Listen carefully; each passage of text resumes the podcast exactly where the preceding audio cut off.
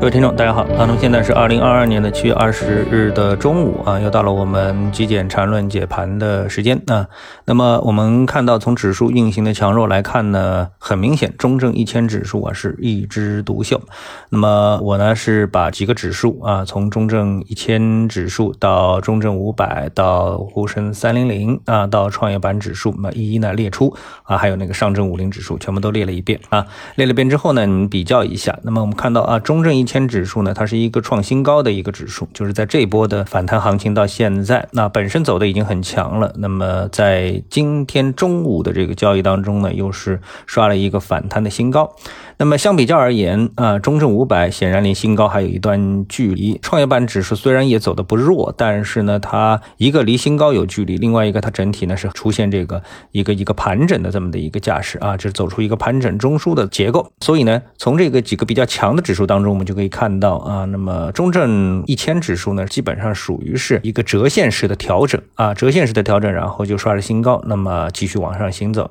中证五百和创业板呢是在做一个。盘整，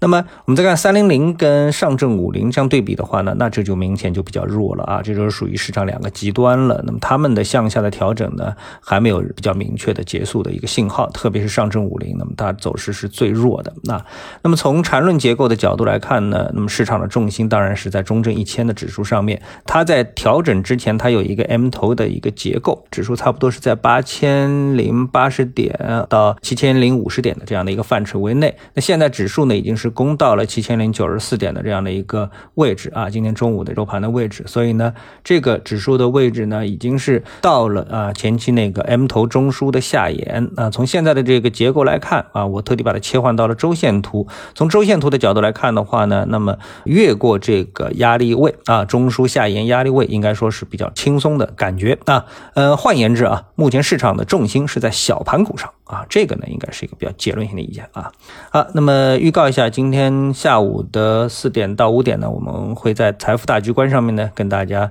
做新能源行业以及大盘方面的这个交流啊。那么欢迎大家呢，到时候收听，谢谢各位，我们下次节目时间再见。